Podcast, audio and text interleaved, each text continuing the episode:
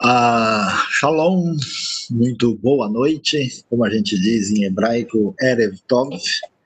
Nós estamos então iniciando o nosso curso uh, de hebraico bíblico uh, e também de mentalidade né, bíblica na visão hebraica que começa hoje. Esse é um, um curso promovido pela Igreja Batista Nações Unidas e só para todo mundo ficar bem assim sintonizado, né? Nós uh, temos aqui uh, eu, professor Luiz Saião, e também a professora Suzy Lee, né? Nós uh, tivemos aí a possibilidade de fazer mestrado na Universidade de São Paulo nessa área, e esse curso, na verdade, é um curso introdutório, né, o hebraico que assim não tem o objetivo de conversação, de detalhamento, mas de início uh, do conhecimento dessa língua. As aulas vão estar sempre gravadas no YouTube, as pessoas que estão fazendo o curso mesmo, elas precisam estar inscritas, né, aí no telefone, no zap da IBNU, e através dessa inscrição é, vão poder ter acesso aos materiais, que nós temos uma apostila, temos aí o PowerPoint, né, uh, todo o conteúdo que vai fazer parte do nosso curso. Então sejam todos bem-vindos, né? E vamos aí então iniciar a nossa aula. Só avisando a todos que é, quem está ah, fora, né? Aí do, do, do, da sala, né, vai poder acompanhar, talvez mandar aí alguma coisa aí via uh, chat do próprio YouTube, mas as perguntas diretas vão ser feitas depois do período final. Nós vamos aqui, eu vou iniciar nesse primeiro momento da primeira parte da aula e depois a professora Suzy vai entrar para dar a segunda parte. Hoje você vai ter uma introdução geral ao hebraico e também vai ter aí uma introdução ao alfabeto hebraico. E aí depois nós vamos abrir espaço para perguntas e respostas na nossa aula, no nosso curso aqui da Igreja Batista Nações Unidas. Esse curso não tem nenhum custo, ele é oferecido pelo Ministério de Ensino da IBNU, mas qualquer pessoa que desejar espontaneamente contribuir com a IBNU por meio de uma oferta, isso será bem-vindo, ainda que absolutamente uh, optativo, né? não é nada obrigatório, é apenas uma decisão de ordem pessoal. Então nós vamos começar né, a nossa aí é, percepção direitinho da questão do, do hebraico, né? então sejam bem-vindos aí.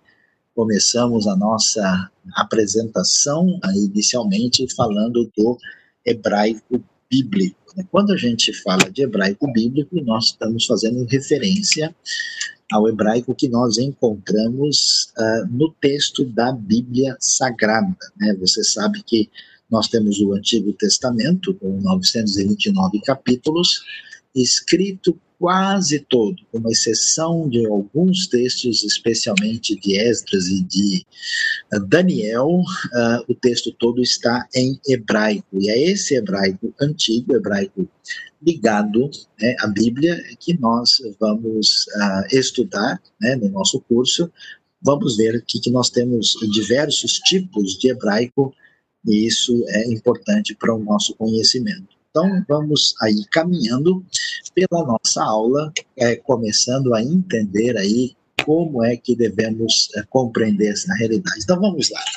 A primeira coisa que chama atenção nessa compreensão do, do nosso tema, do nosso curso, é entender. É, nós temos aí um gráfico mundial de línguas, né, onde você pode ter uma percepção do universo linguístico do mundo dividido num mapa. Né? E aí você vai ver ah, que nós temos aí as diversas áreas né, definidas. Então, você preste atenção, por exemplo, no Brasil e na América do Sul, envolvendo a maior parte das Américas e também o continente europeu quase todo, eh, estando dentro daquilo que é chamado de línguas indo-europeias. As línguas indo-europeias são, portanto, uma família geral de línguas que é distinta, né? Dê uma olhada aí, nós temos aí no nosso mapa afro-asiático, altaico, ameríndio, australiano aborígene, austronésio, caucasiano, dravídico, esquimó aleuta, né? São muitos grupos, observe como japonês, coreano ah, estão separados como línguas pe peculiares e diferentes, né? E o maior parte do mapa está com a presença indo-europeia. Por que, que isso é importante? Porque as línguas indo-europeias que nós conhecemos principalmente as línguas latinas e germânicas, né, como o caso do latino, nós temos aí o português, o espanhol, o francês, o italiano, que são conhecidos, e germânico, alemão, inglês, holandês, né? Todas essas línguas estão dentro dessa família geral né, que atinge aí boa parte do continente asiático também. Por exemplo, a língua falada no Irã, a maior parte das línguas da Índia, né, as línguas eslavas envolvendo o russo e outras, todas elas fazem parte dessa mesma família. Né? E, aí, é, a língua hebraica ela está num departamento totalmente diferente. Ela faz parte de um outro contexto. Você vai observar o mapa do Oriente Médio. Nós temos uma família geral linguística que é chamado de afroasiática né, a língua afroasiática, quer dizer que o hebraico está dentro desse contexto. Isso significa o quê? Uma língua não tem somente palavras diferentes ou fonemas diferentes ou verbos distintos, ela tem toda uma visão de mundo, uma organização, uma lógica, um jeito de ser completamente distinto. Então, quando a gente pensa em estudar hebraico, quer dizer que nós vamos, assim, é, para uma outra realidade é, cultural, outra perspectiva, outra visão né, de um mundo completamente distinto do chamado mundo indo-europeu. Né? E no caso, a gente é, que fala português, as nossas influências principais né, são influência, digamos assim, latina e grega né, na construção da nossa história. Então, percebendo é, esse cenário, entendendo isso, a gente vai avançar um pouquinho mais. Dá uma olhada aí, né? Interessante, né? Os, os grandes linguistas do passado, eles, especialmente a partir ah, do século XVIII, XIX, assim, se puseram a tentar estudar as línguas do mundo todo, né? Inclusive chamados gramáticos comparativistas, principalmente no contexto uh, assim alemão, né? Eles tentaram aí fazer um levantamento e conseguiram classificar mais ou menos 3.500 línguas. Né? nessa época, no século XIX, eles fizeram muito, né? Essa comparação de que a língua é parecido com uma árvore, né, como uma planta, né, por isso que se fala de língua viva, de língua morta, né, que não é um critério assim muito perfeito para dizer, mas a gente vê, né? Dá uma olhadinha aí, você pode observar, né, agora com mais uh, atenção. Veja que nesse, nesse grupo principal aqui do meio, nós temos as línguas indo-europeias, né? Nós estamos no mundo hoje aí alguma coisa acima de 7 mil, talvez 7.500 línguas constatadas, né? E aí, tá vendo? Esse grupo indo-europeu tem aqui mais de 2.700 línguas distintas. E aí tem um grupo afroasiático, né? Que é esse grupo menor, com 359 línguas, tá vendo? Nesse grupo você tem uma divisão de outras línguas uh, que aparecem ali. Né? Você tem um grupo chamado Chádico, né, tem outro chamado Cuxita, Berber, né, que é falado do Marrocos, o Chádico no centro-norte da África, uh, esse grupo cuxítico é mais na região onde está a Etiópia, né, aquela área ali, e no grupo semita, né, você tem aí né, uh, o amárico, né, que é língua falada especificamente na Etiópia, né, o hebraico com alguns variantes e o árabe, né, aí com o número de pessoas falando. Desculpa, esses números 2.722 é a quantidade de pessoas falando, 2 é bilhões e 722 milhões e semíticos, aí você tem um cálculo de mais ou menos quantas pessoas estão falando. Né? Nós temos mais ou menos uns 14 milhões de judeus no mundo, mas nem todo mundo fala hebraico. Né? Hebraico não é uma língua assim de fluência para todo mundo. O gráfico também assim, não está totalmente atualizado. Então você tem aí uma maneira de entender né, esse cenário de classificação linguística. Agora veja lá. Entendendo isso, a gente vai descobrir é, que o hebraico deve ser classificado no grupo que é, faz parte dessa grande família afroasiática, que não tem nada a ver com as línguas da Europa, e que ele faz parte de um grupo de línguas chamadas semíticas, tá vendo? Quando a gente vai cada vez mais para trás, a gente descobre na história é que você vai chegando a uma língua primeira. Por exemplo, as línguas da Europa, né, voltando, né, a gente chega numa língua primeira que é chamada a, o chamado indo-europeu. O indo-europeu se imagina como uma língua mãe primeira a, que teria dado origem às outras línguas é, que se desenvolveram no eixo ali de grande parte da, da Ásia Central ali, na Índia e na Europa. E nas línguas semíticas, o que, que a gente vai ter? A gente tem há muito, muito tempo atrás aquilo que foi apresentado como proto-semítico. Proto-semítico significa que temos um registro, mas assim, uh, se imagina, né, numa reconstrução que a gente tem uma língua primeira lá atrás, né? E aí os, as diversas línguas semíticas, elas acabam sendo divididas do jeito que você pode ver. Olha lá, você tem a, a, o ramo semítico oriental, semítico ocidental, e semítico, digamos assim, do centro, né, que se divide aí em grupos um pouquinho distintos. Então, olha que coisa interessante.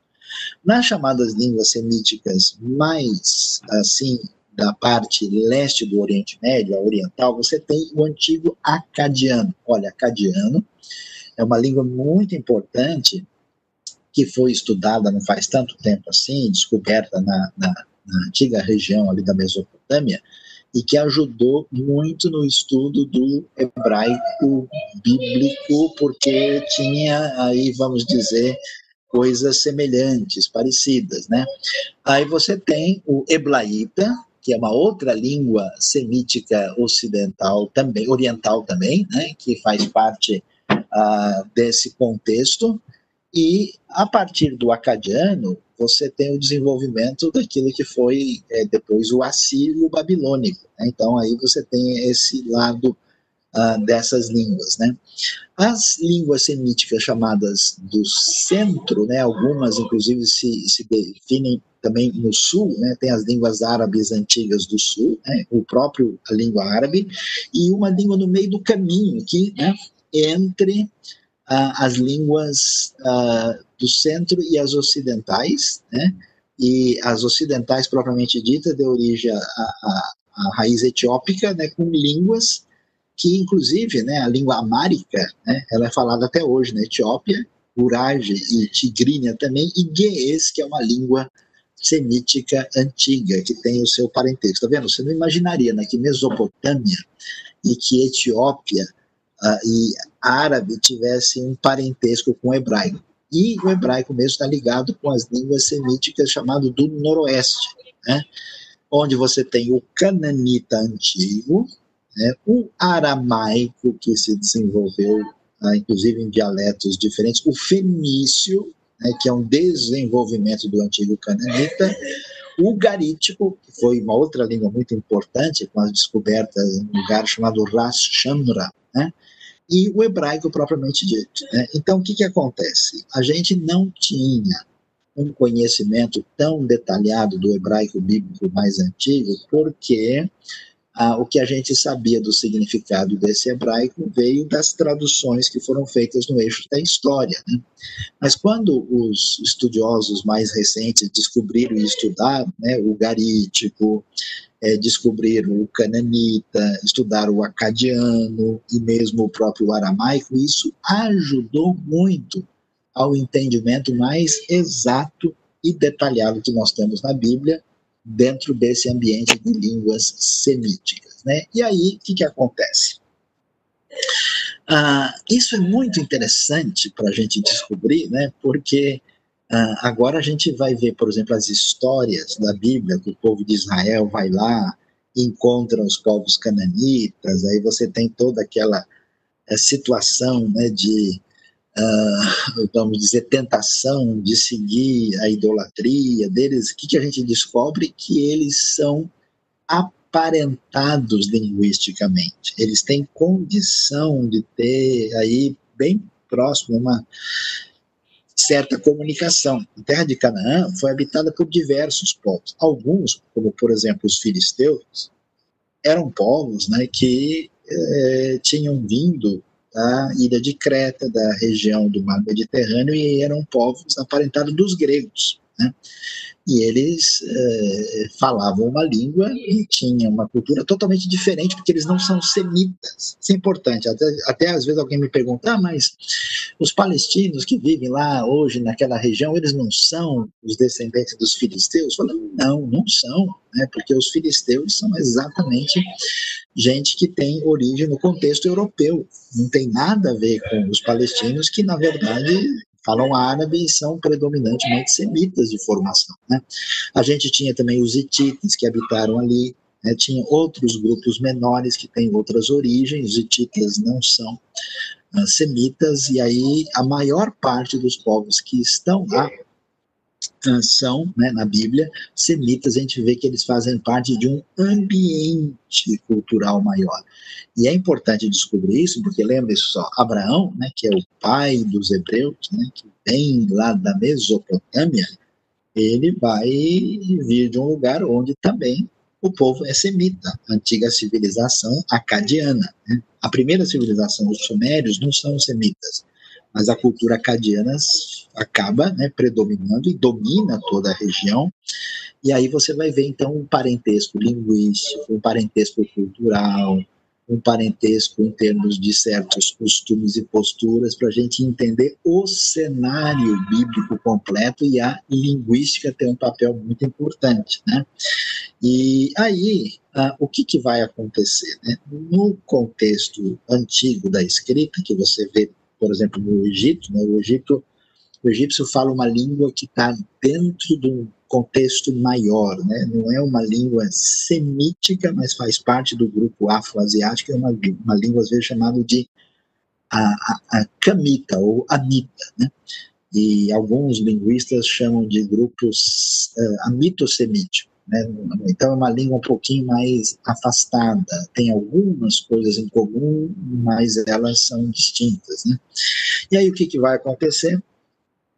Nesse ambiente fenício, proto-cananita, né, vai acontecer uma coisa interessantíssima que vai ser o desenvolvimento do alfabeto. Por quê? Porque a escrita anterior né, é uma escrita que começa lá, tanto na Mesopotâmia antiga como no Egito, com o conceito ideograma, né, de ideograma que é desenhar né, uma referência uh, e depois dar um som aquilo. E aí essa essa ideia de tentar desenhar não o objeto, mas o som em si, naquele contexto do Oriente Médio, começa nesse contexto proto-cananita que a gente vai ouvir falar que vai ser um, um alfabeto chamado fenício, mas ele, na verdade ele é anterior ao fenício e vai ser uma referência comum que vai se desenvolver para o fenício antigo e para o hebraico antigo. E aí, olha só como é que começa, tá vendo? Aí você tem as letras com esse uh, formato do antigo proto-cananita que também vai se desdobrar no, no paleo-hebraico. Né? Então você vê aí Aleph, Beit, Gimel, Dalet, He, Vav, Zain, Het, Tet, Yod, Kaf, Lamed, Mem, Nun? Samek, Ain, Pe, Tzad, Kof, Resh, Sim, Shin e Tav. Olha como é que a coisa começou. Aleph, por exemplo, era uma cabeça de boi, né? que é o primeiro desenho. Mas depois isso vai mudando e passa a ser uma referência apenas a um determinado som consonantal. Beit, originalmente, é uma tentativa de desenhar uma pequena casa, né? Sabe que em hebraico a gente fala bait ou beit para casa, e depois isso vai se tornar um som. Então existe uma, uma grande, vamos dizer, descoberta nesse ambiente, né, que começa nesse mundo proto-cananita, fenício, paleo-hebraico, e depois né, isso vai chegar no mundo grego, que vai é, aproveitar essa ideia e vai desenvolver o alfabeto grego, né, que vai ter derivação daí. Né? Então, por isso que você tem Aleph Beit, que deu origem à palavra alfabeto. E aí vamos caminhar um pouquinho mais para a gente entender um pouco mais dessa história interessante. O que, que vai acontecer? Quando a gente pensa em estudar hebraico, nós temos uma longa história do que, que envolve esse hebraico. Né? Nós temos aí todo um caminho longo né? É, a gente tem, né? Você viu nessas letras mais antigas, você tem algumas inscrições que são encontradas pela arqueologia na terra de Israel, e essas inscrições elas estão aí com essas letras que são letras chamadas né, do paleo-hebraico, nesse formato diferente, totalmente diferente do tipo de letra que você vê, por exemplo, numa Bíblia hebraica. Né? A Bíblia hebraica que é o mesmo Antigo Testamento que nós usamos na Bíblia de tradição cristã. E aí o que, que a gente vai ver? Né? Que nós temos o que a gente chama de um hebraico clássico. O que é um hebraico clássico? É o hebraico ah, bíblico hebraico que você encontra na literatura do Gênesis até o Malaquias, e esse hebraico, né, ele vai se desenvolver até o terceiro século antes de Cristo. Então, desde os tempos mais antigos aí da formação, se calcula que nós temos textos aí da pelo menos da, da redação do texto da metade, né, do segundo milênio antes de Cristo. E esse é um desafio, né, porque quando a gente estuda a Bíblia hebraica, na verdade a gente está falando de alguns textos que foram escritos, por exemplo, depois do exílio, e alguns textos que são muito antigos, né? Entre um texto e outro, às vezes, tem mais de mil anos de diferença. Né? E o hebraico é a língua que vai ser a referência do povo, né, originalmente chamado hebreu, depois povo de Israel e depois vai se configurar conhecido como povo judeu. O que, que vai acontecer? Esse povo de Israel, ou o povo né, de fala hebraica, depois de ter ficado escravo uh, e prisioneiro na Babilônia, e vão voltar depois para a terra de Israel, mas nesse período, né, aí nós vamos ter na Babilônia no retorno o aramaico. Essa é a razão porque temos alguns textos na Bíblia em aramaico, essa é a razão porque tem aramaico na época do Novo Testamento. Essa é a razão porque na época de Jesus e de Paulo, o aramaico se torna uma língua muito falada. Né? E aí o aramaico vai se tornar a língua falada dos judeus. Quem se lembra do filme, né, A Paixão de Cristo, lembra que ele é todo feito em aramaico para tentar né, reproduzir algo que seria o mais esperável dos tempos do Novo Testamento. E, portanto, esse aramaico vai se tornar uma língua comum, a língua franca, ainda que os judeus, importante saber disso, nunca tenham deixado o hebraico nas suas uh, cerimônias religiosas, no estudo da Bíblia e da tradição, e até mesmo muitos mantinham como língua falada, ainda que o aramaico tinha, tivesse se tornado uma língua comum. Depois, nós vamos ter uma mudança de cenário, porque o, o, a tradição judaica fez o seguinte: eles, né, a, a partir da visão de muitos fariseus, eles passaram a tentar dizer o seguinte: como é que a gente pode praticar a lei de Deus se a gente não entender ela completamente? Aí então eles passaram a desenvolver uma tradição oral que depois passa a ser escrita. Né? E a parte mais antiga dessa tradição é chamada Mishnah, né? que é o início do período talmúdico. E aí nós temos um hebraico que a gente chama de rabínico, mishnaico, porque existem mudanças na gramática, existe ampliação de vocabulário. Quer dizer, não é a mesma coisa o hebraico dos profetas, né, o hebraico uh, do Pentateuco e o hebraico que a gente vai encontrar nesse período. Já tem modificações. Né? Esse hebraico mishnaico começa a ser escrito a partir de 200 depois de Cristo, né, ainda que a tradição tenha começado antes de, de recolher né, esses ensinos, e passou a ser material de estudo, mas nunca se tornou língua franca do povo. Lembre que os judeus vão ser espalhados pelo mundo, né? Eles têm uma dispersão forte na época romana no ano 70, depois no ano 135, e, e aí passam né, a, a falar né, principalmente grego, ou dependendo do lugar, latim, e depois vão adotando a língua local, e o hebraico acaba tendo uso limitado. Né? E aí nós vamos ter um outro caminho interessante, né? quando a, a, existe o progresso da cristandade, o surgimento do Islã, a região da Europa e do Oriente Médio, norte da África, vai ser dividida né, entre o mundo da cristandade europeia e o mundo ah, islâmico, né, e tendo ah, tanto o contexto do mundo bizantino de fala grega como o contexto latino-ocidental. E vai acontecer um negócio interessante. Os judeus, nesse período, eles transitam muito entre os dois mundos. Né? Existem comunidades que vivem no mundo islâmico e no mundo da cristandade, e eles então são viajantes, são comerciantes, são profissionais liberais e são tradutores também. Vai acontecer uma coisa muito interessante, é que uh, muito da antiga sabedoria e filosofia grega vai entrar no ambiente europeu medieval e vai entrar no ambiente islâmico. Né? Nós temos a história de grandes filósofos como a Averroes, Avicena do mundo islâmico, como uh, Tomás de Aquino no contexto uh, propriamente uh, latino, europeu. Então, no hebraico medieval vai ter uma influência do grego, que é ideias gregas que chegaram dentro do árabe, que, que é aparentado do hebraico, ajudou a formar um vocabulário novo. Né? E palavras do árabe que entraram, né? a convivência nesse período é razoavelmente tranquila, e do espanhol, né? porque houve um grande, especialmente no século uh, 11, 12, 13, um grande progresso intelectual da comunidade judaica sefaradita, especialmente na Espanha e depois também uma certa presença em Portugal, né? Até os judeus desenvolveram uma língua diferente nesse período, que é chamada a língua ladino, né? Que é uma mistura de hebraico, de português uh, e de espanhol, né?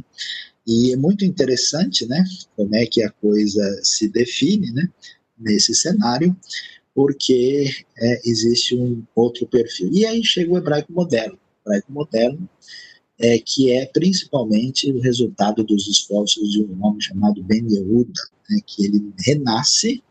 Aí existe um movimento nessa direção no final do século XIX, no começo do século XX, ele é retomado, Ben Yehuda, ele, ele cria o filho dele falando hebraico, né, então houve todo um estudo, uma adaptação para formar a partir principalmente da Bíblia, eu diria que é 70% a partir da Bíblia, o hebraico moderno e quando surge novamente né, a nação de Israel, os judeus começam a imigrar em grande parte para a terra de Israel, o hebraico se torna a língua franca do povo judeu. Então, o hebraico moderno, né, é, ele tem né, uma quantidade gigantesca de palavras. Então, aí, questão de de, de hoje de, de, centenas de milhares de palavras. O hebraico bíblico era uma coisa assim, um pouco mais de 8 mil palavras principais. Né? O mishnaico talvez chegasse a 15 mil, né?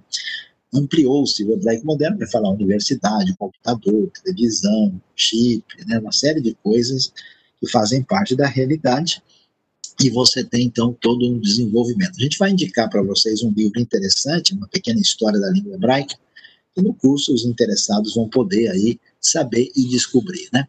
Então, fica claro para gente que a língua hebraica é uma língua semítica.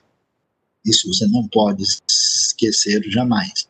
E que ela é muito distinta das línguas indo-europeias. Né? Por isso que nós estamos falando da mentalidade bíblica que vamos aprender nesse curso, que tem uma visão de mundo diferente. É uma língua semita ocidental, né, mais próxima assim, digamos, daquelas línguas que nós conhecemos ali, das que são assim mais relevantes na pesquisa do mundo antigo, ela é mais próxima do garítico e do acadiano e são frequentemente comparadas por estudo bíblico aprofundado, né? E aí você vai ter uma vista geral agora do alfabeto hebraico chamado quadrático. Né? Esse alfabeto que é utilizado uh, numa Bíblia hebraica impressa, que é usado hoje uh, em Israel, que é, vamos dizer, o alfabeto oficial. Existe um outro alfabeto que a gente chama de cursivo, né? é, que a gente poderia chamar assim de letra de mão. Né? E não é o nosso objetivo nesse curso, porque nós não estamos fazendo um curso de hebraico moderno, dar detalhes sobre isso, mas já, a gente já avisa, porque de repente você vai olhar e falar: ah, alguém me mostrou um negocinho hebraico aqui, e essa letra aqui eu não conheço. Né? Então, uh, você pode ter uma ideia das letras do alfabeto hebraico, as chamadas 22 consoantes, que nos dão aí a condição de ter um entendimento aí fundamental e básico né, daquilo que está aí. Bom, essa introdução é importante, é fundamental, e agora a gente vai interromper né, a nossa a continuação aqui nesse sentido, porque com essa introdução histórica, com essa introdução geral, né, a gente termina essa primeira parte agora nós vamos é, dar continuidade tendo a possibilidade com a é, vinda agora da professora Suzy Lee, que vai é, continuar e vai começar a nossa alfabetização em hebraico. Então, boa noite. Boa noite, boa noite. Antes de começar o nosso hebraico, né, é, tem uma pergunta aqui, é, enquanto eu vou colocando o, o slide, é, você podia falar sobre o hebraico samaritano, perguntaram aqui. Então, uh, na verdade, o samaritano não é bem um hebraico, né? É, é exatamente um samaritano, é a língua samaritana, né? O que a gente tem é um Pentateuco samaritano, né? quer dizer, é, na, nas escritas antigas da Bíblia, os samaritanos são um povo que se originou da mistura dos israelitas do Reino do Norte com outros povos, dão origem a uma língua que aos poucos vai se afastando e se separando. A princípio é uma espécie de dialeto do hebraico, até que a gente tem o que a gente chama mesmo de um de, um, uma língua samaritana muito próxima, né? E aí nós temos um pentateuco samaritano e essa língua ela é antiga, ela deixou de ser falada. Os samaritanos existem até hoje, né? eles estão em Israel, moram ali e, e, também estão presentes na área ali da chamada Cisjordânia, uh, mas eles hoje todos falam árabe, né? Que é a língua comum e então a coisa é, entrou nessa perspectiva aí, né? Uh, o Luciano também está perguntando sobre a escrita cuneiforme mais antiga, tem uma relação com o hebraico? Então, a cuneiforme é uma escrita anterior, né? Ela, quando começa, ela é ideograma, né? Ela, ela, ela, de fato quer desenhar, né? Então, você pega os cuneiformes mais antigos do período assim sumério, você vê realmente desenhos que pretendem mostrar o objeto, né? Depois, ela vai se tornar uma escrita já silábica num período posterior, né? mas nunca plenamente alfabética, como vai acontecer na, no contexto cananita, fenício e no contexto hebraico. O importante desse ambiente né, é que, por exemplo, as coisas escritas em acadiano né, é, da Mesopotâmia estão escritas uh, aí na escrita cuneiforme, mas o importante são as palavras e o parentesco, né, e as semelhanças que nós vamos encontrar. Tá? Mas a gente segura as perguntas agora para a professora Suzy continuar caminhando, e depois, quando terminar essa segunda parte da aula, a gente vai ter um espaço para perguntas e respostas. Muito obrigado, então, a todos, boa aula e vamos continuar. Bom, o nosso objetivo aqui, claro, não é sair falando hebraico, nem dá, é, nem no seminário a gente consegue atingir tudo, né? É, o nosso objetivo é que nós conheçamos e reconheçamos as letras e as palavras em hebraico, a gente entenda um pouco o funcionamento delas. Por isso que nós fizemos essa, essa dobradinha, né? Porque não adianta conhecer, às vezes, a palavra em si, a gente pode até recorrer a um dicionário, mas se a gente não entende a mentalidade, o que, que, que tipo de pensamento hebraico tem e a Bíblia tem. Então, é, nós vamos aqui começar o alfabeto, né? É, e qualquer pergunta, vocês podem deixar para depois. Deixa eu só passar aqui. É, depois da aula, nós vamos é, responder a elas, ok? Então vamos lá. É, começando com o alfabeto, é, falando um pouquinho só, é, continuando aquilo que o Sayão falou, é, o que o hebraico moderno hoje usa, apesar de ter muita coisa nova, né, palavras novas, e foi incorporando através da história, ele ainda continua com uma boa parte, uns 8, quase 80% ou 80% de vocabulário é, antigo, né, da Bíblia. Então, hoje é possível a gente entender muita coisa é, com uh, aprendendo o hebraico bíblico. Vamos lá. É, o alfabeto, então, o alfabeto é, hebraico ele é totalmente diferente do alfabeto, alfabeto latino que nós conhecemos, ok? É, é formado de 22 consoantes, como vocês viram. As vogais que é uma coisa que foi incorporada depois, não fazem parte do alfabeto. Então, nós vamos aprender porque é, a nossa base é o texto massorético. Mas, é, assim, quem aprende é, na, no seminário o alfabeto, é, o hebraico bíblico, às vezes tem a dificuldade de ler hoje, eles voltaram a usar sem as vogais, mas tem que lembrar, as vogais nunca fizeram parte do alfabeto. Elas foram incorporadas para ter, para não se esquecer essa fonética, como é que se lia aquela palavra, enfim. Uh, então, o hebraico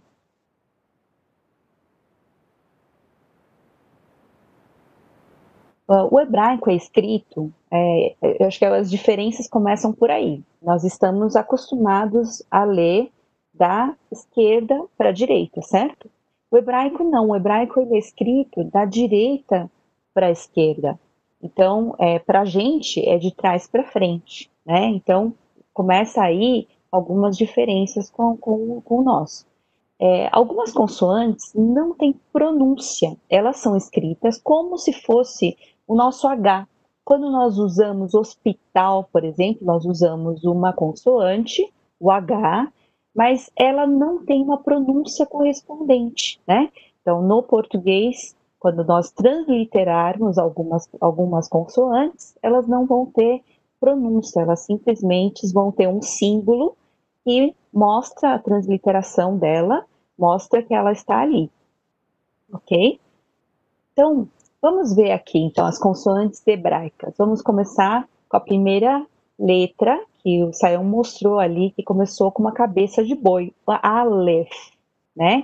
Então, se você puder, apesar da gente não estar tá aí conseguindo é, é, conversar realmente, se você puder falar em voz alta, é, responder, né, como se estivesse é, repetindo, é, o Aleph é a primeira letra e justamente é, essa é a letra, uma das que não tem é, pronúncia no português. Então, ela vai aparecer bastante, mas é, quando ela aparecer, ela vai aparecer como se fosse uma, uma vírgulazinha, uma, uma aspa, né?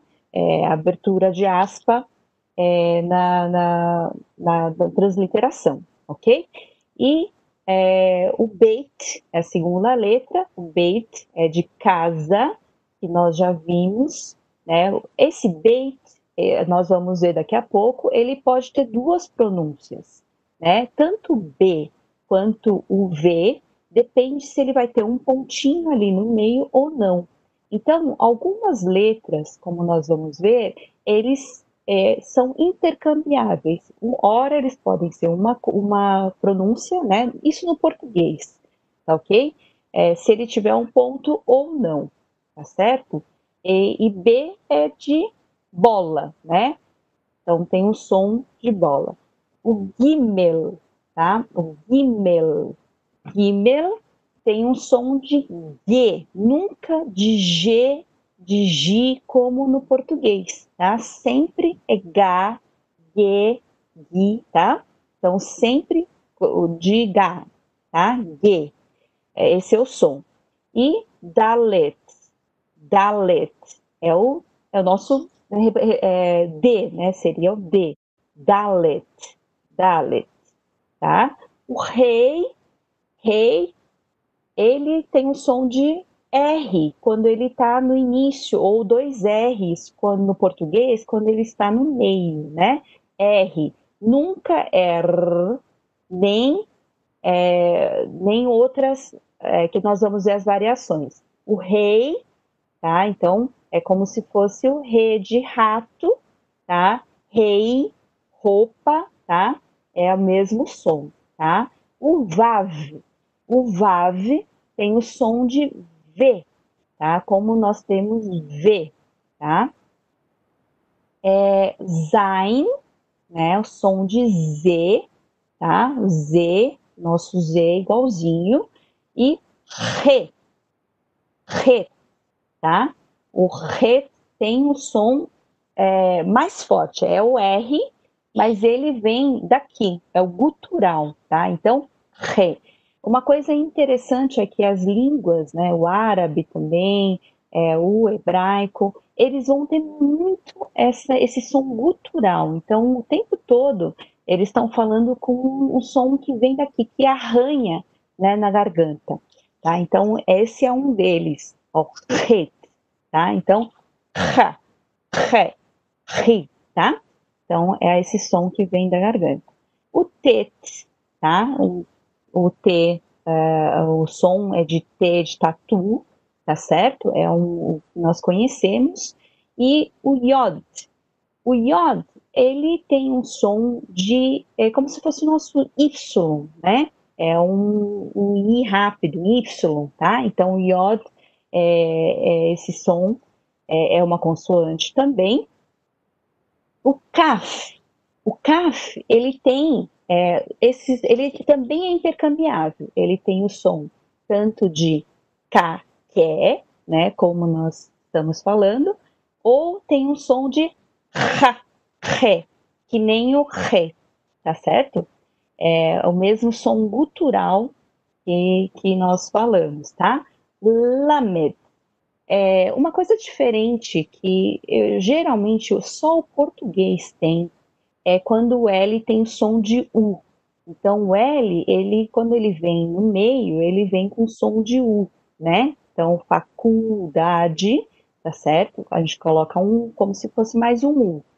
É, o L, o lamed, é, assim como as, algumas, a, a, maioria dos estrangeiros, não tem é, esse som de U, só la, lá, lé, li tá? Esse som de L mesmo, Lamed, tá? Onde ele tiver. Então, Talmud, tá certo? Então, é, é o que acontece também com mem, por exemplo. O mem, nós, uh, no português, nós colocamos, por exemplo, armazém. No final, ele aparece com um som diferente, um som meio nasal, né? E o mem nunca vai ter esse som ele sempre vai ser mem, ma, mem. Até o final ele vai ser mem, tá certo? É, agora o nun, o nun também é a mesma coisa. Nunca vai ter nasal também. Então, no português, armazéns, né, nós colocamos também um som meio nasal. Não é esse som. Sempre na, né, nun. No final, hum, tem que fechar é, com a língua batendo ali no céu da boca, tá certo? Samek, tá certo? Samek é o som de S, é o nosso som de sa, de sapo, tá? Saudade, né?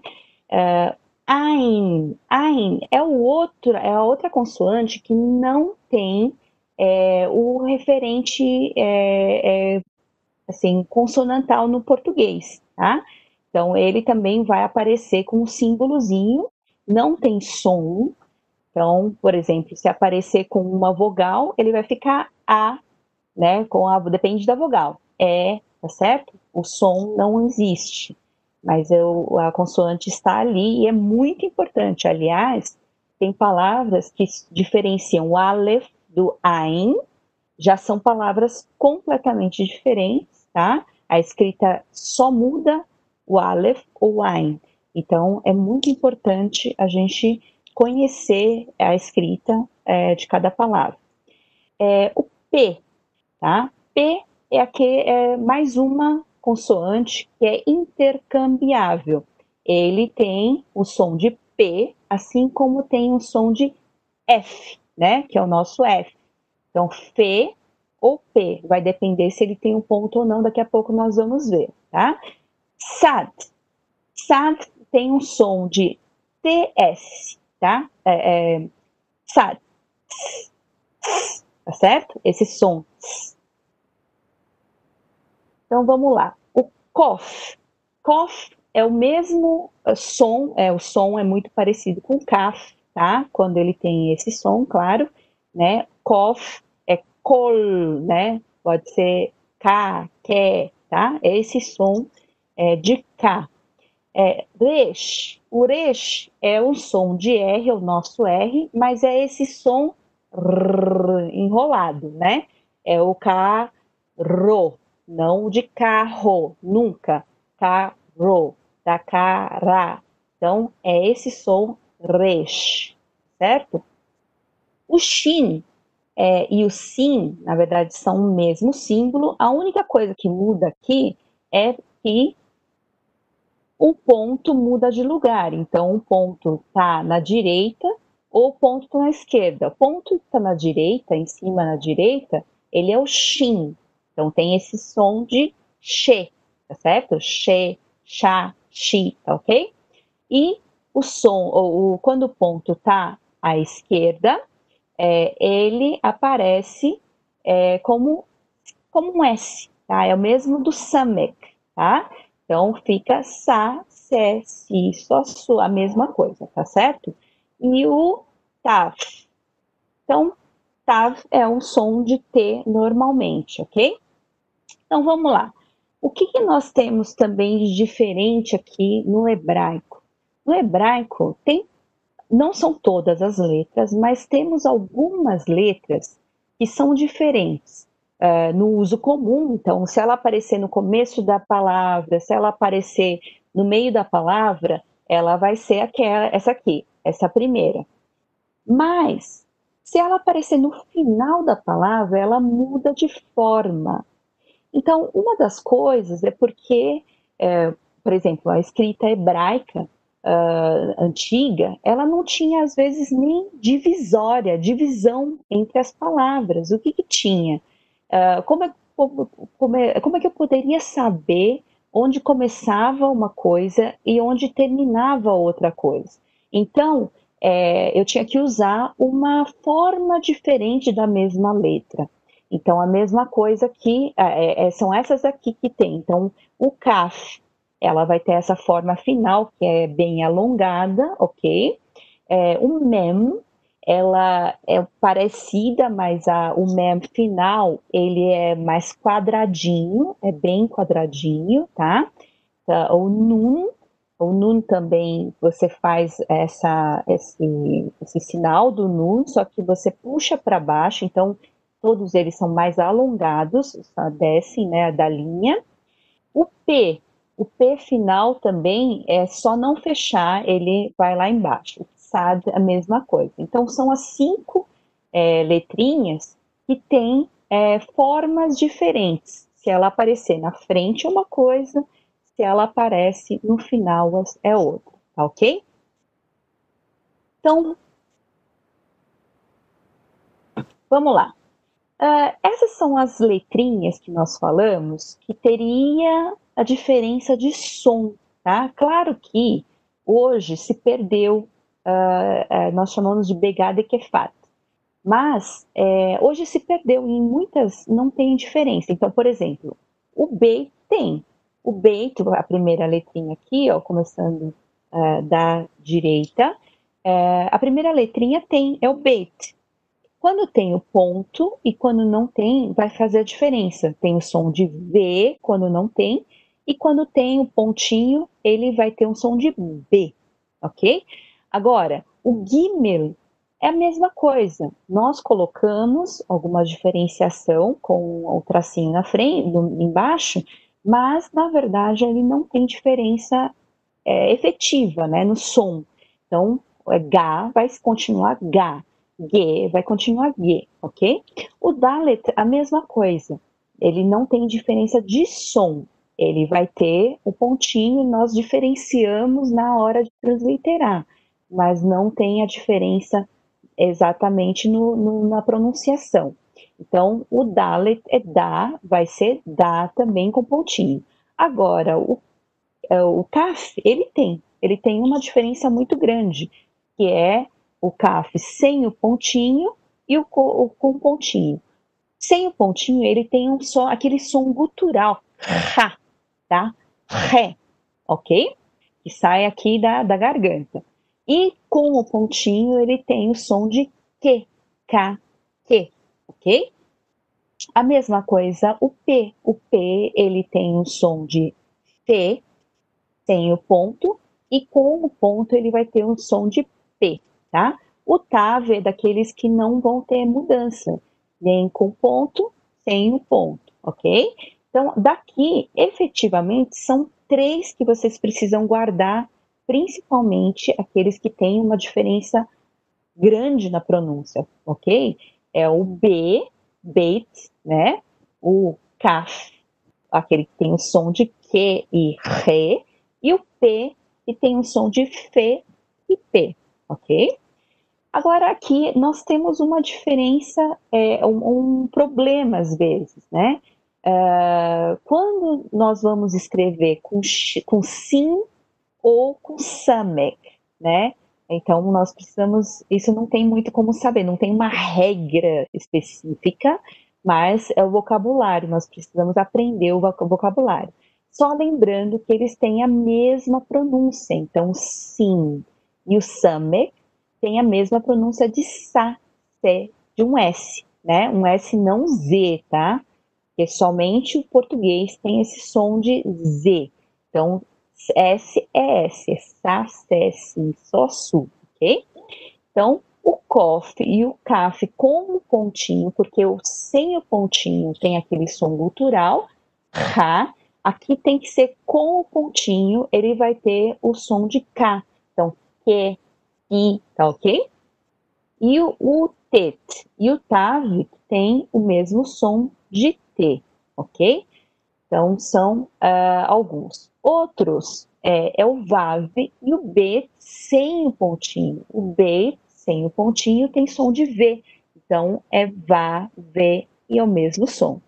E como eu falei, o aleph e o ain também têm o mesmo som, que não tem som, são mudos, tá? É, aí confunde muito que um é, é, um sinal de abertura de aspa e outro é sinal de é, fechamento de aspas. Nós vamos entrar aí na transliteração, tá bom? Depois. Então vamos lá. É, aqui uma coisa que é interessante quando fala a Bíblia diz, né, sobre, fala sobre não é, não não mexer ou não mudar nenhum traço sequer. Por quê? Um traço no hebraico muda muita coisa. O traço muda, por exemplo, o P, tirando um tracinho do meio, ele pode virar um CAF, né? O CAF, aliás, o B, tirando esse finalzinho aqui, ele pode virar um CAF também. Então, o B e o CAF e o P são muito parecidos. O Nun e o Gimmer são também super parecidos, a não ser por uma, uma caldinha aí, né? Um puxadinho, um tracinho final aqui do Gimmer. Então, por isso que a Bíblia diz isso, é muito importante a gente entender. E só entendemos algumas coisas, algumas referências da Bíblia, quando nós realmente aprendemos uh, tanto as letras quanto o significado das coisas, ok? Então, aqui temos alguns que eles são um pouco mais compridos ou um pouco mais, o traço é um pouquinho maior. Então, o Yod, o ele tem, ele é bem curtinho, tanto é, para um, para cima, né, para o lado, quanto para baixo, tá? O Zain, ele é um traço assim, e tem que tem que puxar a, a no meio, na frente, no meio até embaixo. O, o, o Vav, ele é, é o Yud, o Yod, um pouquinho mais para baixo, um pouquinho mais comprido, né? E lembrem-se, isso aqui é um nun final. Então, o nun final pode confundir também aí, porque ele também é puxado, só que ele é puxado até embaixo da linha. Se a gente tivesse uma linha imaginária aí, seria aqui, e aí é, abaixo dela seria uh, esse nun, uh, desceria até abaixo, ok? E nós temos aqui o K final e o P final também, que muda aí o tamanho do traço, né, um tracinho no meio e desce lá embaixo. A mesma coisa, o Resh, o Dalet, olha como o Resh e o Dalet são muito parecidos, também é um tracinho puxado aqui no final, que vai fazer toda a diferença. Assim como é, a letra final, que é puxada lá para baixo. Então, são algumas letras semelhantes que nós não podemos confundir. Aqui, o Samek, ele é uma bolinha, né? Ele tem uma, uma, uma caldinha ali para cima, mas ele é uma bolinha. E um pouquinho mais uh, quadriculado, um pouquinho embaixo, pelo menos, é o mem, né? O mem comum. Agora, o mem final, ele é todo quadriculado. Mas quando isso aí tá no meio da palavra, às vezes, você pode é, ter um erro. Por isso, às vezes, a gente pode entender ah, as diferenças de ah, uma pessoa que está copiando. Lembra? A pessoa copiava. Então, tinha os copistas, né? Os manuscritos eram escritos pelas pessoas ali. E aí a pessoa podia estar tá escrevendo e ela confunde uma letra com a outra. E é isso que dava a diferença é, de uma cópia para outra. Então, tem, dá para entender hoje que não é erro da Bíblia, mas muitas vezes são erros, assim, no sentido de que o copista, a pessoa que copiou, é, é que entendeu errado aquela letra, né? Nós fazemos isso também, nós cometemos esses erros.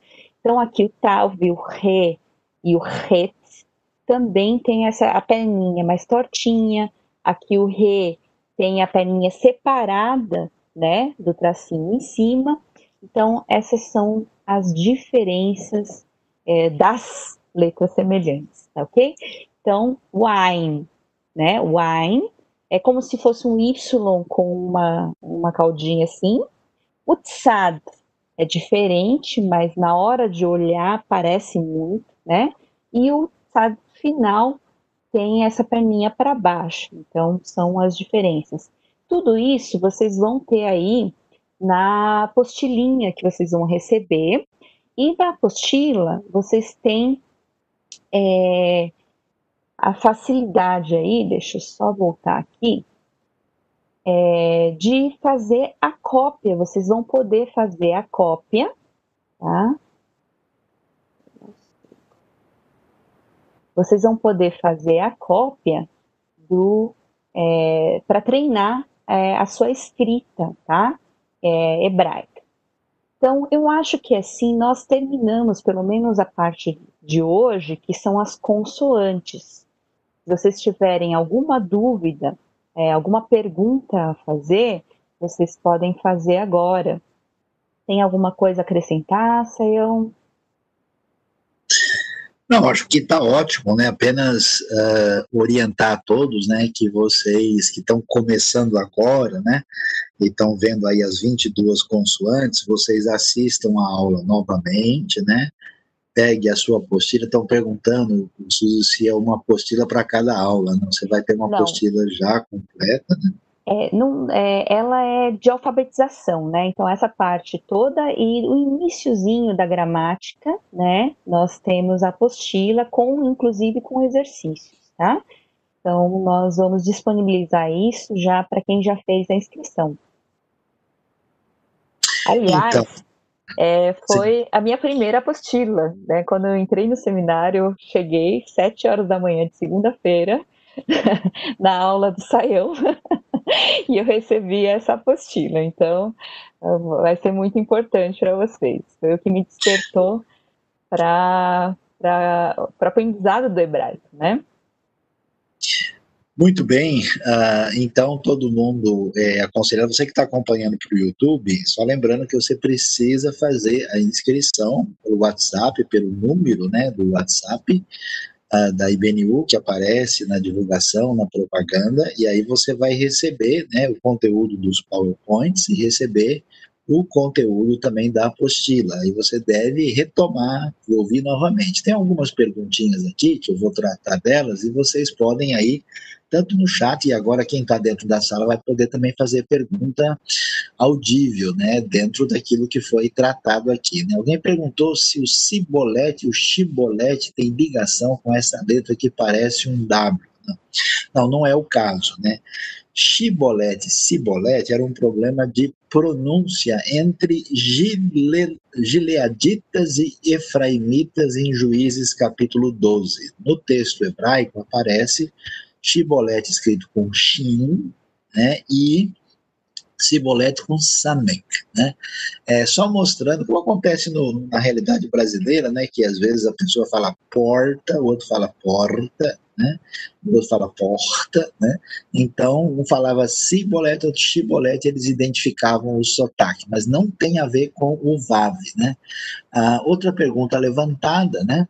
E, e, também voltando à pergunta lá do, hebraico samaritano, talvez isso, isso é mais usado com relação aos samaritanos hoje que vão ler né, o texto do Pentateuco, é, que é um texto de base hebraica e eles leem com uma pronúncia diferente. Né? Na verdade, a língua samaritana que se desenvolveu depois é mais próxima do aramaico e os samaritanos de hoje falam árabe. Né? Alguém falou das tabuletas de Al-Yahudu, Douglas aqui, que no século 6 e 5, esse acadiano da Babilônia, ele é cuneiforme, mas é alfabético. Então vamos lá, essas tabuletas ali, arrudos, são recentes, né, descobertas lá na região da Mesopotâmia, até por causa da instabilidade da região, e que falam um pouco da vida dos judeus na Babilônia, no período que eles estavam lá, né, na época do exílio. Então, elas estão em acadiano, mas acadiano nesse período já não é mais um acadiano uh, que usa né, uma escrita cuneiforme do perfil de ideograma. Né? Ela é silábica alfabética, né? já está num perfil diferente, né? e aí então é, dá para responder essas perguntas. Todas as aulas vão ficar aqui, sim, né? Uh, Bom, agora as perguntas, né, mais assim, ligado ao alfabeto, né, a Suzy, como está coordenando isso, Suzy, tem aqui alguém, quando eu for treinar a escrita, o desenho da letra precisa ser igual, então você vai ajudar com a questão da cópia das letras aí. É, eu, o que vocês podem fazer é, é fazer a cópia, fazer algumas vezes, e se vocês quiserem entender, talvez, é, confirmar, vocês podem mandar pelo, é, pelo e-mail ibnu.ensino.gmail.com, tá ok? Aí eu vou receber e posso ajudá-los, é, mas vocês vão poder é, simplesmente copiar aquilo que está ali na apostila. Mas se vocês tiverem dúvidas, podem mandar ali pelo e-mail, ok? ibnu.ensino.gmail.com arroba gmail.com. E aí poderia Ô, ajudar. Suzy, tem uma aqui. pergunta Sim. do Atsushi dizendo que não entendeu bem a diferença entre Shin, ponto na direita, e ponto na esquerda. Como é que é essa história aí ajuda a esclarecer? Quando o pontinho está em cima, porque o Shin é como se fosse um garfinho, né? Então aqui tem um garfinho, ok? Quando o pontinho está aqui na direita, ele tem um som de shin, chá, xé, chi, tá ok? Esse som de xê. Quando tem, esse, é, tem o shin e o pontinho está aqui na esquerda, ele muda simplesmente o som para si, tá, sé, si, tá? Então, tem que ver, por isso que no hebraico, cada tracinho, cada é, é, é, pontinho, tudo é importante demais. Se você escrever um pontinho errado, pode estar tá tudo errado. Então, é muito importante prestar atenção nisso. Todo mundo deve ficar em sintonia para entender bem, para você receber os materiais e estar tá dentro da sala de aula, você precisa se inscrever no número de WhatsApp que está no nosso chat do YouTube aí, né? É 011 11 São Paulo 971525962. Né? Repetindo, 11 971525962. Então você vai se inscrever para receber os links e os materiais. Quer dizer, quem está vendo no YouTube pode ver o que está lá, mas para fazer parte interna da aula, aí precisa fazer parte direitinho e entrando, né, aí você vai receber. Pedimos desculpas aí para que talvez nem todo mundo entendeu perfeitamente, né?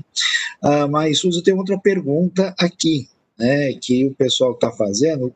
Alguma técnica para treinar o alfabeto, apurar as diferenças das letras parecidas? O que, que você aconselha aí para isso?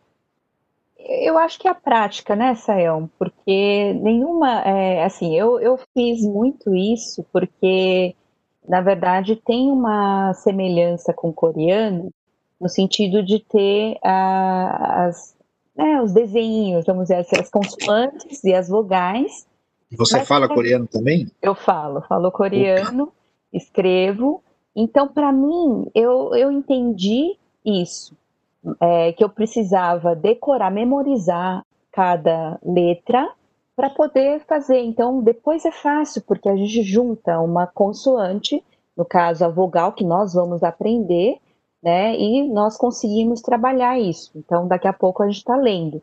Mas antes de conseguir trabalhar isso, trabalhar é, o, a, a memorização de cada letra, o que que significa, vamos dizer assim, que som que ela tem, né, que é, qual, qual a letra que ela corresponde no português, né, que nós conhecemos, às vezes é muito difícil a gente uh, ir adiante. E isso nós não podemos fazer por vocês, cada um é que vai ter que fazer, né? Então não tem outra coisa, vai ter que ser com a prática. Claro que olhando muito, ouvindo muito, é muito mais fácil de, de lembrar, né? Então nós vamos repetir, vamos falar, então, mas cada um vai ter que fazer o trabalhinho aí de é, a lição de casa, né, Sayão? Exatamente. Inclusive, o conselho é você, de novo, retomar a aula, né? Você abrir o seu arquivo e lembre-se, precisa escrever da direita para a esquerda. Então, você vai treinando e não tem jeito, né? Língua acontece por repetição, né? Então, é necessário. Algumas perguntas interessantes aqui apresentadas. Alguém perguntou o que, que é Tanar.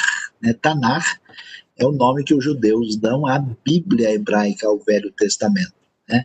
Então, por que que Tanar? Porque a primeira letra é T de Torá, a outra, né, M, o de Neviim, né, e a outra, o que, que a Suzy explicou, que pode ser que, pode ser Re, Ketuvim, que é lei, profetas e escritos. Então, é uma espécie de sigla, né, que significa isso, né, confirmando para todo mundo, as aulas serão todos os sábados às 19 horas. Uma pergunta mais complicada e muito interessante, né? Que dizem que os críticos falam que o Pentateuco é de uma data muito posterior, porque uh, o hebraico surgiria depois da época de Moisés. Isso procede? Olha, antigamente se falava nisso com muita determinação. Hoje isso já não é possível, que a gente sabe, né, que nós temos, por exemplo, documentos, né, uma coisa que foi encontrada em Israel bem antigo, né, que tem aí há mais de 3 mil anos, chamado Abecedário de Tel Zayit, né? A gente tem peças hebraicas mesmo de pelo menos 3 mil anos, né? Então, assim, dizer que na época de Moisés não tinha nada é muita ousadia, difícil de você poder comprovar isso. O problema é que, como nós não temos é, materiais escritos deixados dessa época, é, surgiu essa, essa sugestão, mas vamos dizer, é um argumento no, no vazio. Né?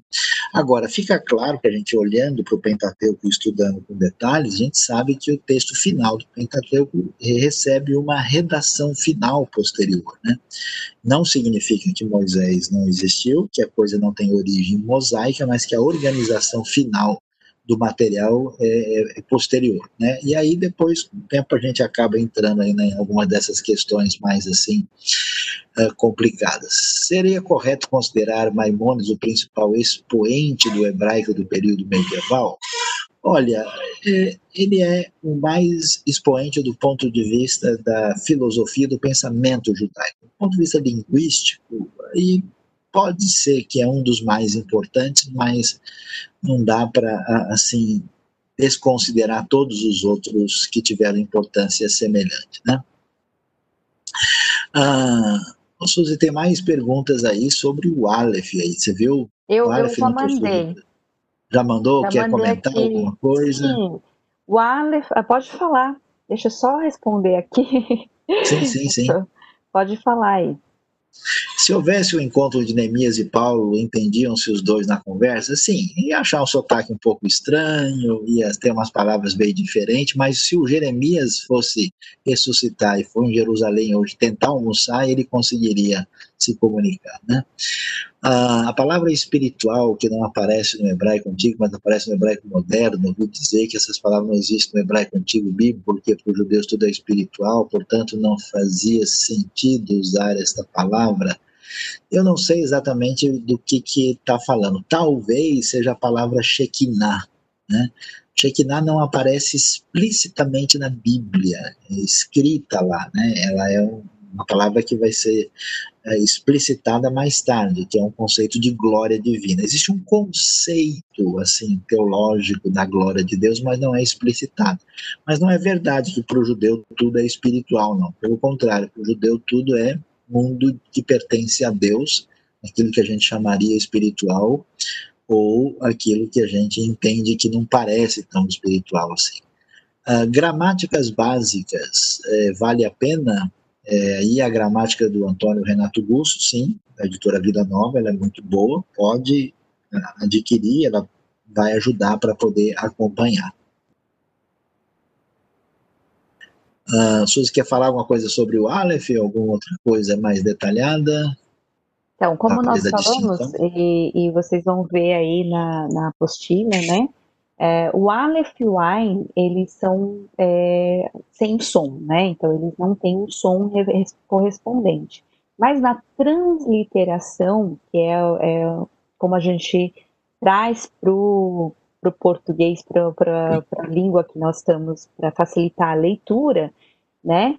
É, ele tem um símbolo, sim. Então, tanto o Aleph como o Ain tem um símbolo. Então, é abertura de aspas e fechamento de aspas, só que aquela aspa simples, como se fosse uma vírgulazinha em cima, né?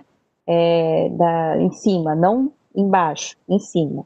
Então, é muito importante isso, porque a, a diferença entre uma e outra vai ser naquela leiturazinha da aspas, ok?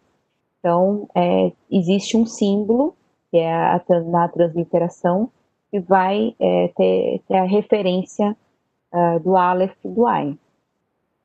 Agora, Souza tem uma pergunta meio complicada. Aí você falou que o hebraico não tinha vogais no alfabeto, e acho que o pessoal está entendendo que não tem vogal de jeito nenhum. Como é que o pessoal é. conseguia emitir som se não usa nenhuma vogal? Aí a Paula perguntou isso.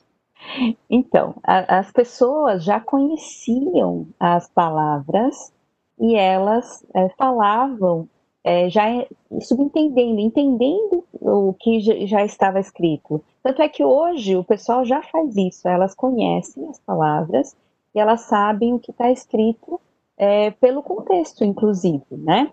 É, e Mas pronuncia a vogal, então. Pronuncia vogal, claro, pronuncia vogal. Mas o importante é que é, é na, o hebraico ele é, assim, as palavras, geralmente, elas são formadas por tais consoantes. Então, a gente vê a raiz da palavra, a partir da raiz da palavra, é possível a gente entender é, como é que funciona. Mas isso é uma aula de gramática já lá para frente. Vamos esperar um pouquinho, né, para poder conversar. Mas nós aqui vamos aprender a vogal, porque a Bíblia, como os mastoretas deixaram um símbolozinho. Então, nós vamos aprender sim, para aprender justamente a ler, a pronunciar, né, a cada palavra, ok? Então, nós vamos aprender a vogal, as vogais. Bom, então, as vogais só não fazem parte do alfabeto consonantal, mas elas existem e são pronunciadas, né, para o pessoal aí não uh, se confundir. E outra coisa que a professora Suzy falou que faz sentido, que o hebraico hoje é mais ou menos 80% do hebraico antigo, né? Quer dizer que o vocabulário da Bíblia, né, que a gente usa é a base do vocabulário do hebraico atual, né? Então você tem uma conservação disso, né, até os dias de hoje, né? Muito importante, né? Outra pergunta que alguém fez se tem algum material para ouvir as consoantes, a própria aula aqui, né? Você pode e a própria repetir. aula e se é necessário, também a gente pode né, disponibilizar, né, Saião? A gente tem um áudiozinho que Saião Sim, que ajuda. há muito tempo e, e, ajuda muito, né? Então nós podemos também enviar o áudiozinho para vocês. O pessoal também está é, perguntando né, se a gente pode perguntar aqui se a gemátria das consoantes é confiável. O que, que é gemátria? Né? Gemátria é uma compreensão sobre o valor numérico das letras, como se eles tivessem um significado especial, é usado na chamada Kabbalah, né? Então, assim, o número está certo, né? Quando a Gemata diz, olha, o Aleph quer dizer um, que quer dizer um mesmo, né? Só que dizer que isso tem um significado especial, que precisa descobrir, ser descoberto, aí é um outro departamento, né? Isso é bastante curioso, tem algumas coincidências, mas eu diria que não dá para a gente é, entender né, o significado do texto bíblico muito a partir desse caminho, não. Né? Outra pessoa perguntou, né, quero saber qual alfabeto que mais se aproxima da língua hebraica do Oriente Médio, né? Qual é mais semelhante o hebraico bíblico do hebraico atual ou o grego bíblico do grego atual? Bom, o alfabeto uh, que mais se aproxima da língua hebraica do Oriente Médio digamos assim, a língua mais próxima que a gente tem, na verdade, é o aramaico, né? O aramaico é que tá, assim, que a gente tem, né? Alguém perguntou o que, que é um siríaco. O siríaco é um, é um tipo de aramaico, né? E aí, então, eu diria que, assim, o aramaico, uh, dependendo da época, usa o mesmo alfabeto que o hebraico usa, né? O árabe tem semelhanças, mas tem sons suficientemente distintos, não é tão fácil, tão próximo assim, não. Né? Agora, Suzy, você que tem também caminhado aí pelo contexto bíblico mais amplo, o que está mais próximo um do outro? É o hebraico bíblico do hebraico atual ou é o grego bíblico do grego atual? Como, eu não entendi. O, o, o que, que é mais próximo um do ah, outro? O hebraico ah, antigo, o, hebraico grego, moderno? O grego, o grego antigo é igual de hoje? o grego atual, o grego bíblico, não tem nada a ver quase uma coisa com a outra. É muito difícil.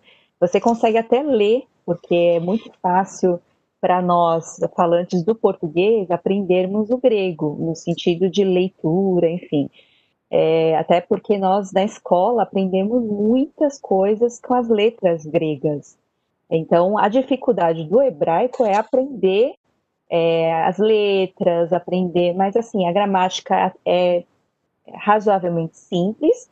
E o hebraico é interessante, e nós tivemos aula, eu tive aula de hebraico é, moderno também, um pouquinho, mas o pessoal que aprendia hebraico bíblico aprendia de um jeito tão vivo ele saiu na rua falando, como se fosse hebraico moderno. Era muito interessante. Mas, apesar de ser o bíblico, algumas coisas se entendiam. Era mais rebuscado, né? Mas algumas coisas se entendiam. Então, era, é um é negócio muito interessante. Dá para se entender muito do hebraico é, bíblico para quem aprende o moderno e para quem aprende o bíblico é possível entender o hebraico moderno.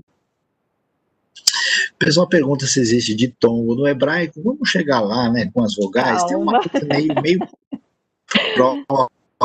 próxima de ditongo, mas não é exatamente como é em português, né? Agora, a pergunta é interessantíssima, né?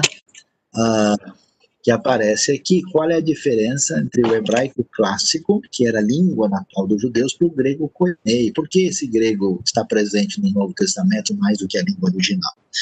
Bom, o grego é totalmente diferente do hebraico. Né? O grego é uma língua indo-europeia que funciona de maneira completamente distinta e não tem nada a ver com o hebraico mesmo. Só que na época do Novo Testamento, o grego é a língua franca falada no mundo. Né? É a língua do Império Romano na sua parte oriental. Os gregos fizeram grande diferença na história do pensamento e da civilização. Então, como o Novo Testamento não foi escrito apenas para uma plateia, uma audiência judia, ele foi escrito numa linguagem para todo mundo da época entender, por isso ele está no grego, e um grego koiné, que é um grego com influência né, hebraica, que está muito claro aí. Né? Qual é a melhor versão para ler o texto hebraico? Né? Para o texto hebraico tem que ser o texto massorético, né? texto que realmente aparece aí é, com a, a, a, aquilo que está fundamentado nos manuscritos mais é, é, importantes que a gente tem para o entendimento do hebraico antigo. Né? Bom, uh, Suzy, você uma recomendação, mais alguma orientação? Acho que as perguntas. Alguém falou aqui. É, deixa eu ver mais algumas coisinhas aqui. É, o pessoal pergunta se é verdade é. que em Israel eles estão buscando a pronúncia dos tempos antigos, né? Olha, se isso não é tão simples assim, porque você não tem né, nada de som que possa ser revivido. Né? Claro que esse é, uma, é um interesse de qualquer pesquisa linguística, mas não tem nada concreto nessa direção, não. Né? Os sinais massoréticos foram adicionados dos séculos V ao X, sim. É, eles, como a Suzy explicou, né, o pessoal foi uh, copiando e para preservar a pronúncia fizeram esses sinais que a gente vai estudar quando? Pode ser na próxima aula? Na próxima aula nós vamos aprender pelo menos as vogais, né? As vogais e semivogais. Perfeito, né? Estou usando gramática bíblica do Page Kelly. É uma gramática boa para quem está iniciando? Sim, aliás, é muito forte na área de verbos, tá? É Sim. um material. Eu, eu aconselho começar com a apostila, depois passar para o buço e depois para o page Kelly. Né? Senão você vai pegar. É verdade. Uh, aí vai ser difícil. Existe diferença da língua hebraica antes e depois do cativeiro babilônico? Sim, né? Porque porque você vai ter influência do aramaico e depois do cativeiro também você tem o período persa. Né? Então a coisa aparece aí. Né? O código de Hammurabi está escrito em aramaico? Não, não é aramaico, porque aramaico ainda não é né, a língua que está aí. O código de Hammurabi que está realmente em acadiano, se não me falha a memória, porque ele é de mais ou menos 1800 uh, ah, antes de Cristo, né? Então, é um material mais antigo, o aramaico tem um desenvolvimento posterior, né? Deixa eu só confirmar aqui, para não ter é, qualquer é, confusão em termos de língua em que o código está escrito, né? Ah, não é o caso de língua aramaica, ele é de mais ou menos 1800, 1750 antes de Cristo, é uma época mais antiga. É, ele trabalha com antigas leis que tinham origem na Suméria e é, não, não, não é aramaico, não. É alguma coisa, alguma coisa dentro do acadiano, alguma coisa próxima, que tem uma, uma variação. Deixa eu. A gente pode confirmar os detalhes aqui sobre isso. Até aqui período babilônio antigo, né?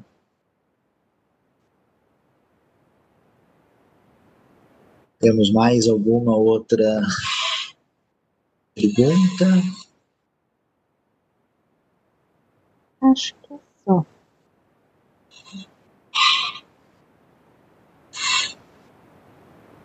É, exatamente, confirmada, é escrito em acadiano mesmo, tá?